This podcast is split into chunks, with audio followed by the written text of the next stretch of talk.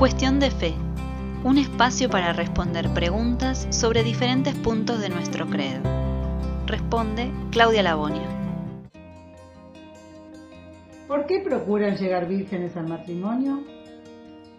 Aquellas personas que hemos decidido seguir a Dios, que hemos entregado a Jesús nuestro corazón y que hemos decidido que Él será siempre el Señor de nuestras vidas, procuramos vivir una vida en santidad.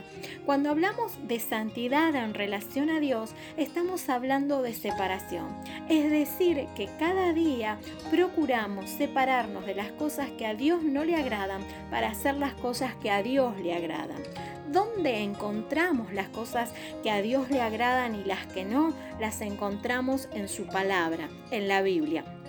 Allí Dios dejó claramente establecido qué es lo que agrada a su corazón.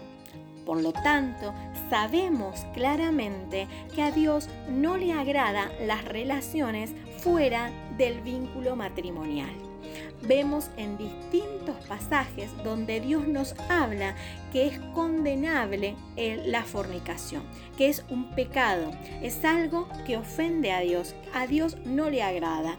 Lo vemos por ejemplo en 1 Corintios 6, 18, que nos dice, Huid de la fornicación.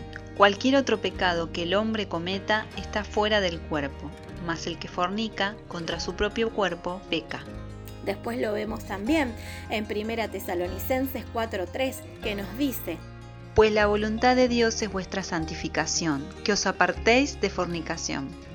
Entonces, es por eso que cada creyente, cada uno que hemos entregado el corazón a Jesús, buscamos llegar vírgenes al matrimonio, porque de esa manera llegamos en santidad, apartados de aquellas cosas que a Dios no le agrada porque lo dice su palabra, no por imposición.